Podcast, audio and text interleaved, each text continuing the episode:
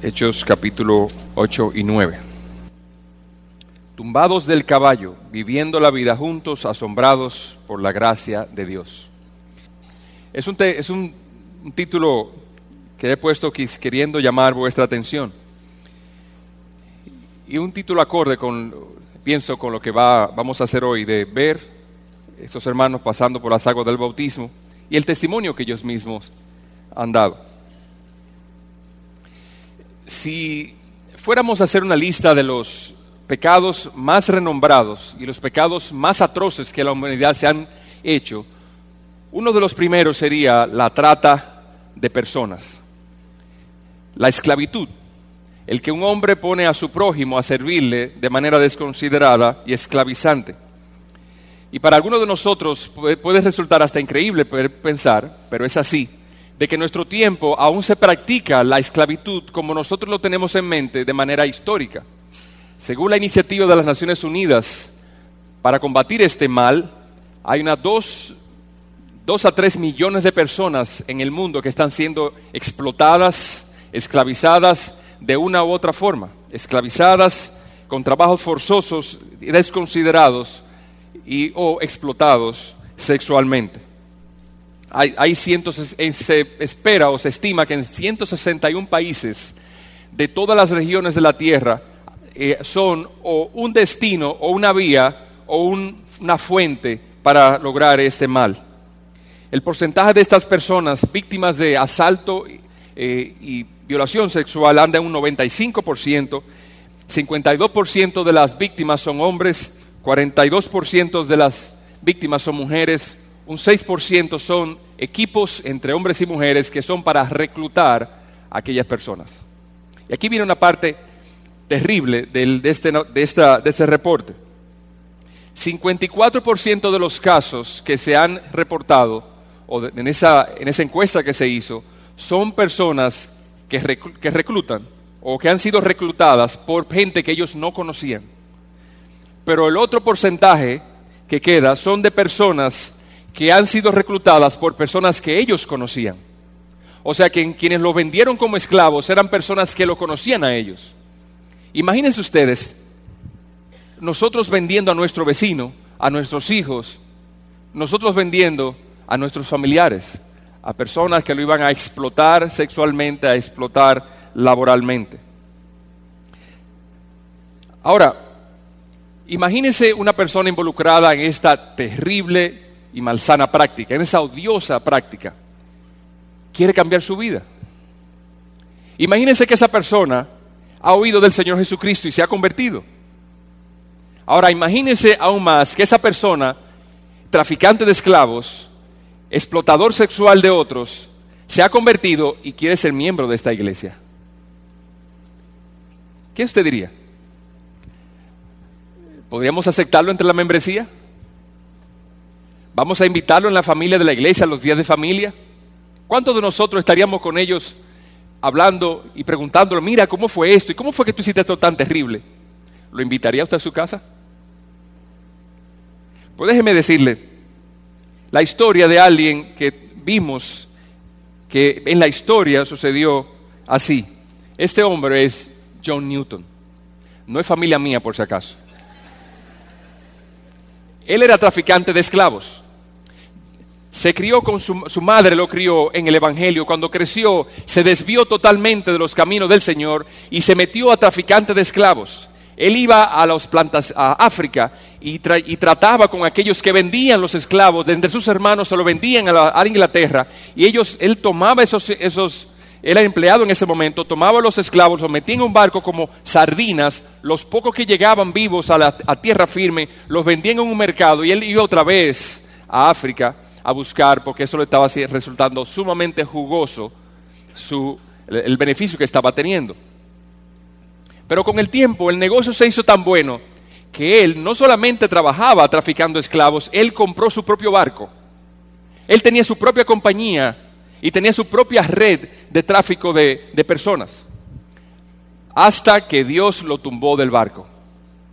Un día, el barco en que iba naufragó y él mientras estaba ahogando, él escuchó una voz que en su mente le decía, su madre hablándole, que se convirtiera. Y él en ese momento oró al Señor y le dijo, yo quiero ser cristiano. Si tú me salvas, yo te serviré por todos los días de mi vida. Y Dios le salvó la vida, lo salvó de ahogarse.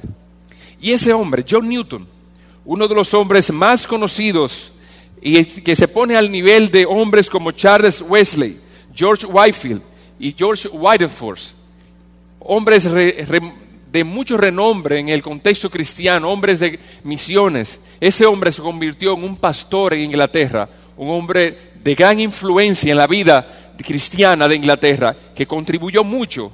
Y ese hombre era un traficante de esclavos.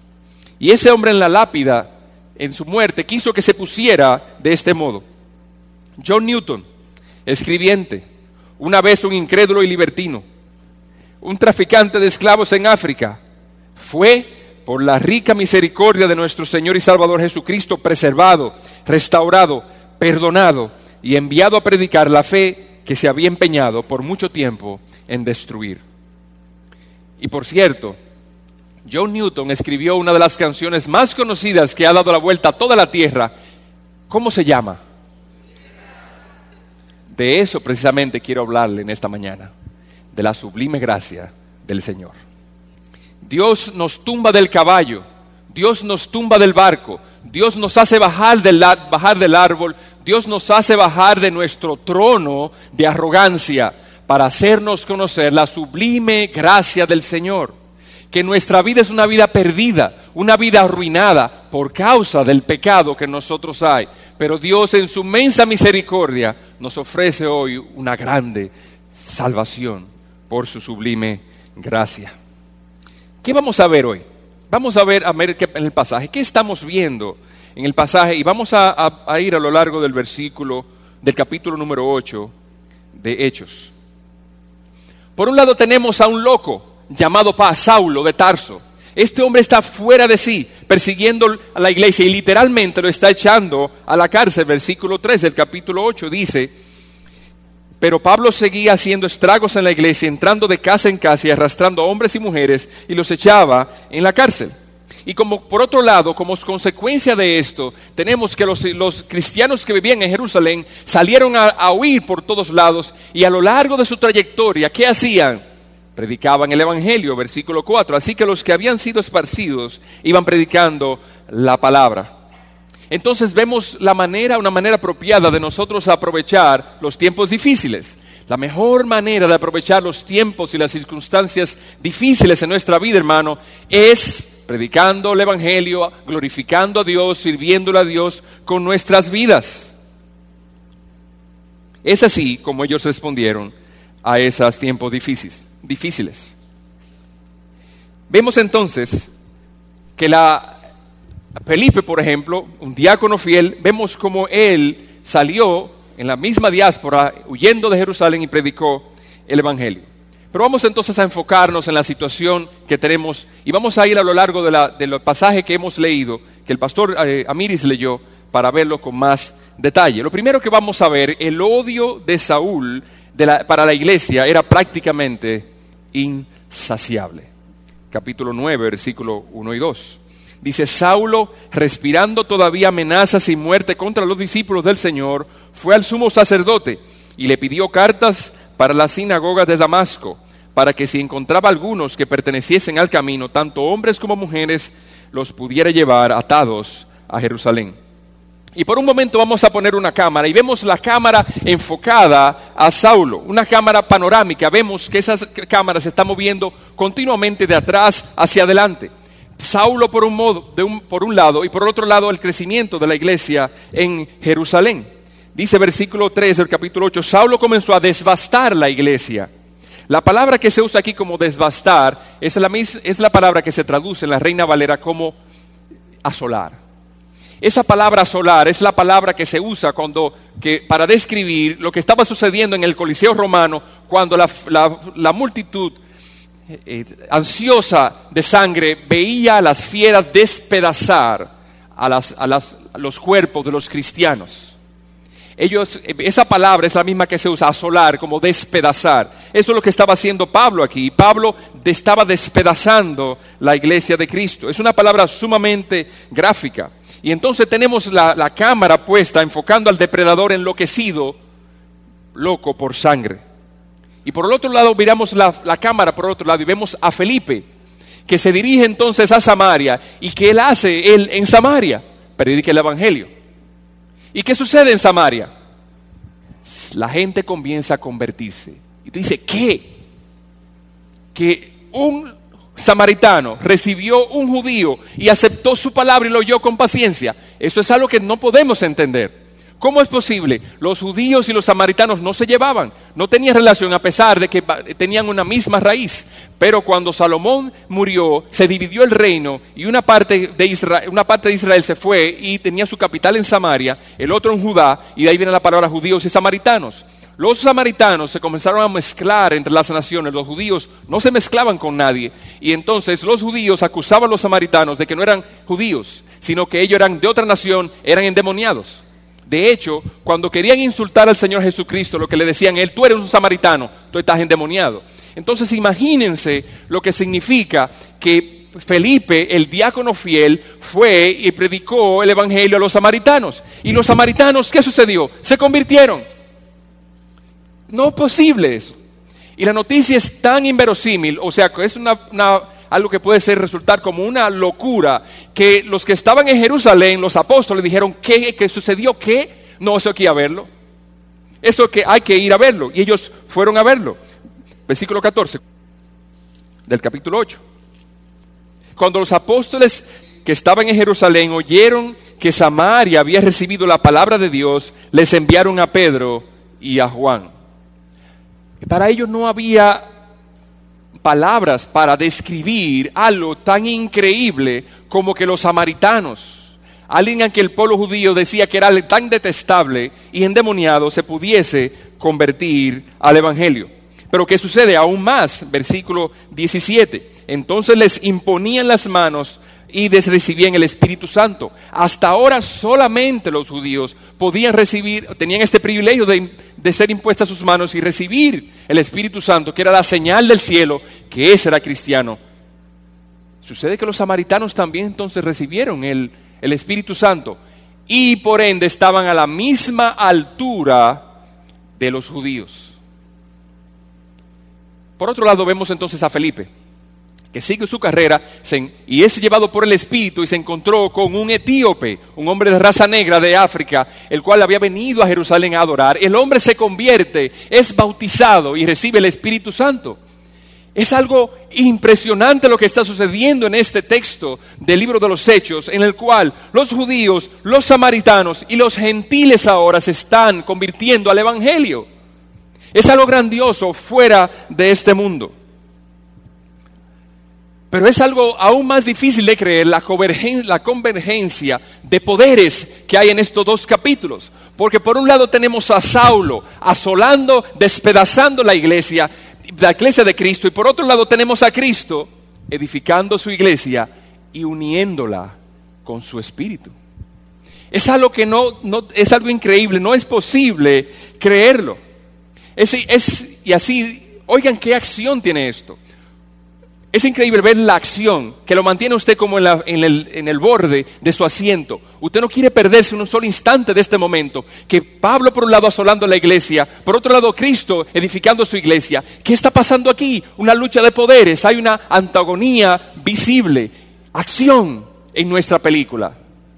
Es el momento en el cual usted no quiere ni siquiera ir al baño, hace un esfuerzo para no ir al baño, para no perderse lo que va a continuar. Es el momento que usted no quisiera que sonara el celular es el momento en que si yo le digo, ya se acabó el tiempo, tengo que parar aquí, usted me va a decir, ¿cómo? ¿Me va a dejar así?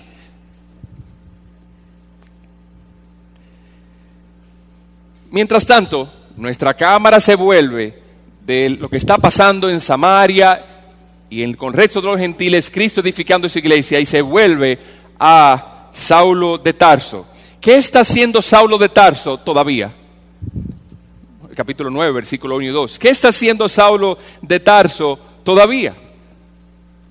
Respirando amenazas y muerte contra los discípulos.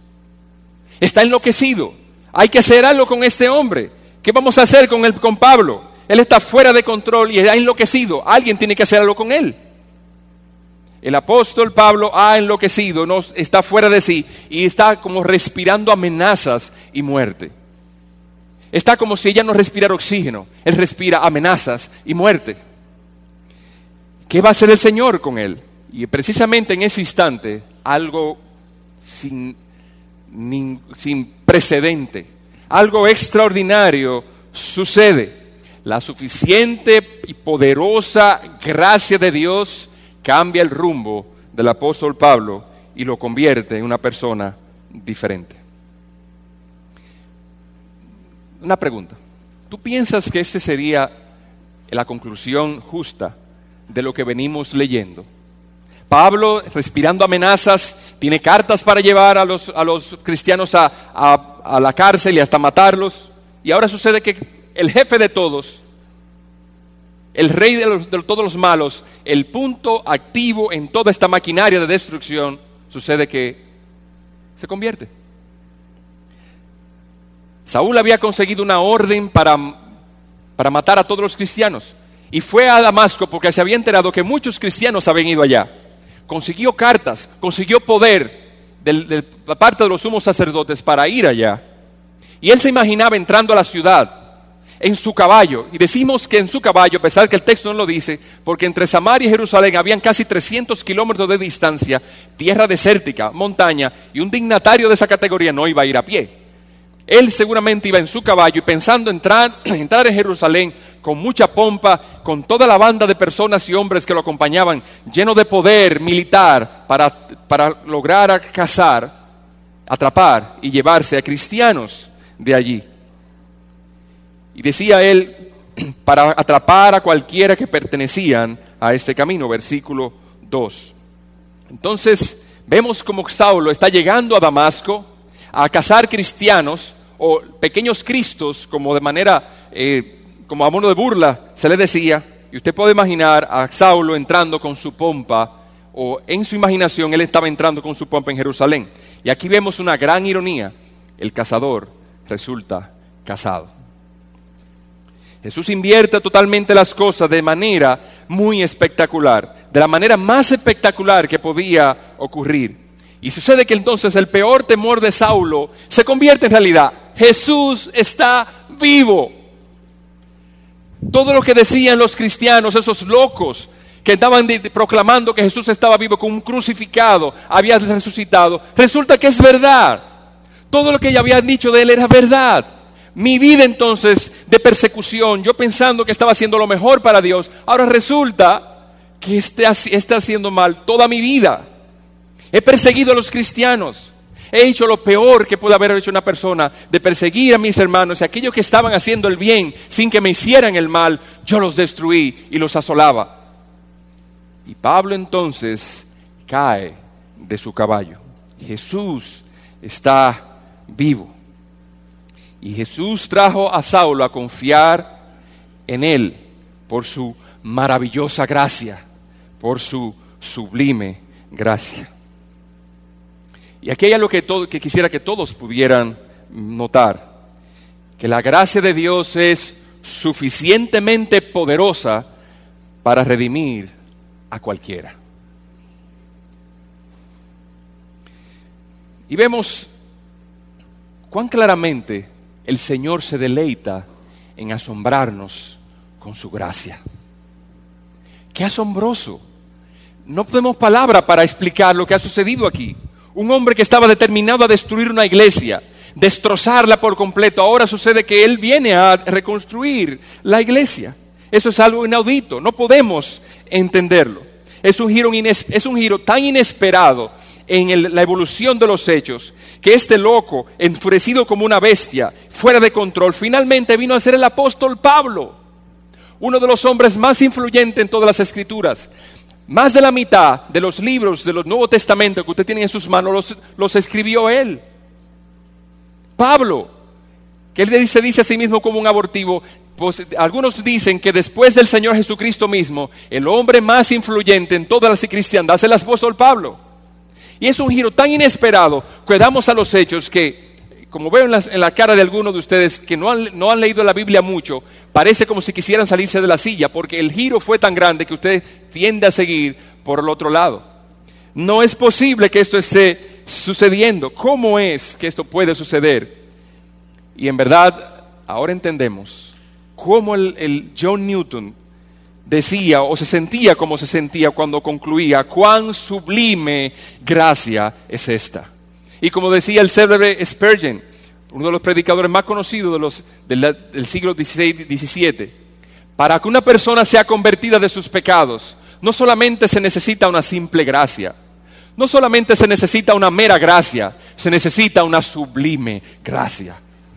Oh, cuán grande es esta gracia que puede perdonar los pecados. Y eso es lo que significa arrepentirse, confesar o admitir el pecado, así como lo hizo el apóstol Pablo.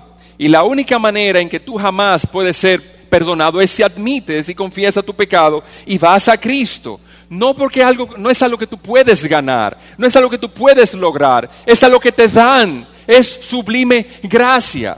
Dice Efesios 2.8, porque por gracia sois salvos por medio de la fe, y esto no es de vosotros, pues es don de Dios, no por obras, para que nadie se gloríe. Quizá algunos, de nuestros amigos que nos visitan dirían, pero yo no, hay cosas que yo no entiendo, ¿cómo es esta gracia? ¿Cómo es que funciona? Le voy a hacer un pequeño, un pequeño narración, puede ser verdad o no. Es así, habían dos jóvenes que iban a, habían ido a pescar, a mar abierto, a pescar tunas, atún. Y ustedes saben que hay atunes que son sumamente grandes. Su barca no se era muy frágil, no se había dado cuenta que habían ido mar abierto. Ellos tenían todas las, las posibilidades y seguridades en su bote, pero habían pescado tantos atunes que no se habían dado cuenta de que el barco estaba ladeándose a por el peso que tenían. Estaban entusiasmados pescando tuna. Pero tampoco se habían dado cuenta que las tunas, cuando están ahí, están heridas, eh, destila sangre, la sangre va al océano. Y entonces, ¿qué trae la sangre en el océano? Tiburones. ¿Usted ha estado en esa situación? No. Pues parece que sí, precisamente eso fue.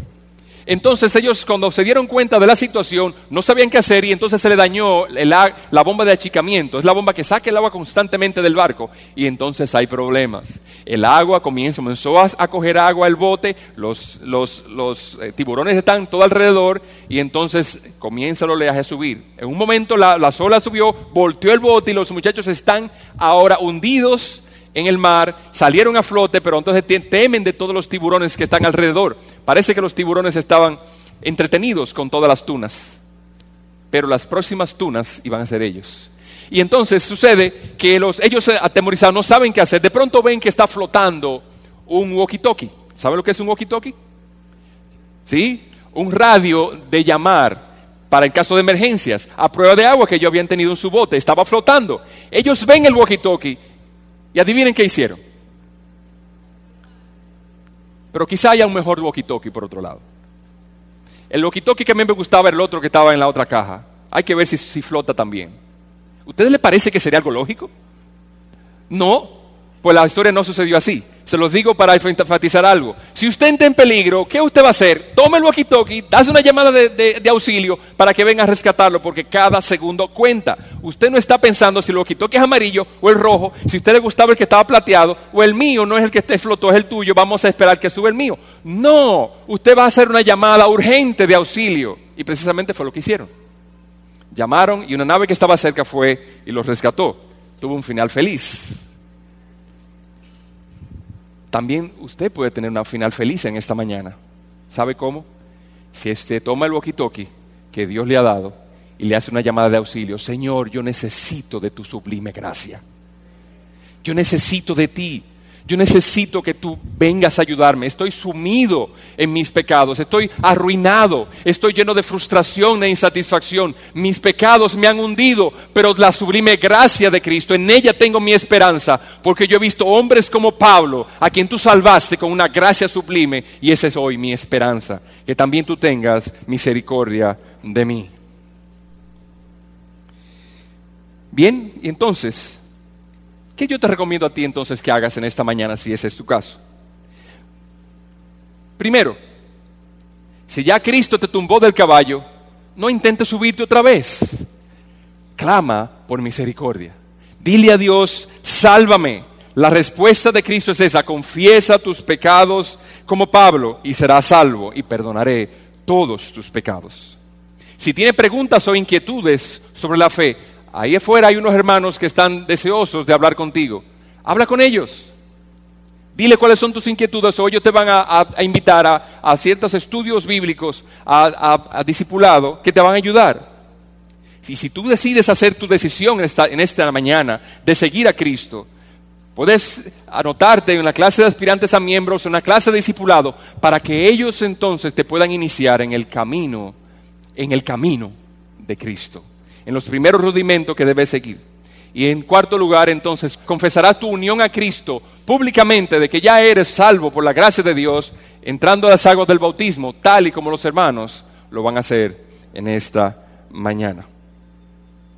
Ahora, lo que concluimos es, si la gracia de Dios es poderosa para salvar a cualquiera, entonces es poderosa para salvarte a ti. ¿O no es así? Y esa es la última parte que quisiera decirte en esta mañana. Ven a Cristo. Si la gracia de Dios fue poderosa para salvar a Pablo, ven a Él. Él está deseoso de salvarte.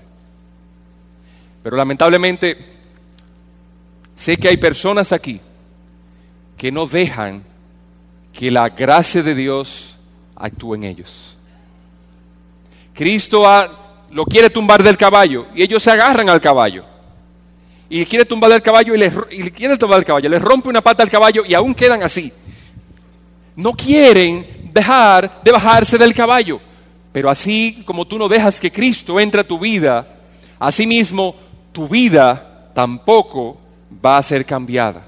Y tu matrimonio está lleno de desilusión, está lleno de amargura, está lleno de frustración por la relación con tu pareja.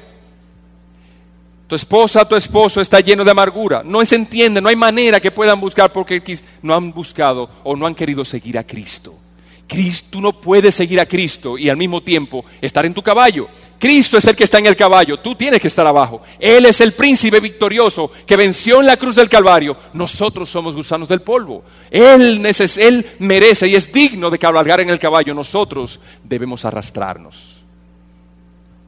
Pero Cristo te ofrece hoy no arrastrarte en tus pecados, te ofrece levantarte con dignidad, te ofrece perdonar tus pecados, te ofrece reconciliación para con Dios, te ofrece la gracia para salvar tu matrimonio, te ofrece la gracia para salvar tu familia, tu trato con tus hijos, te ofrece la gracia para salvar tu vida arruinada, desbastada por el pecado, la, la frustración que hay en tu vida, el Señor te ofrece hoy salvarlo.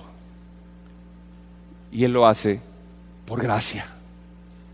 Nosotros no tenemos nada que darle a Cristo. Nosotros no tenemos nada que ofrecerle a Cristo. El Señor simplemente ama perdonar el pecado.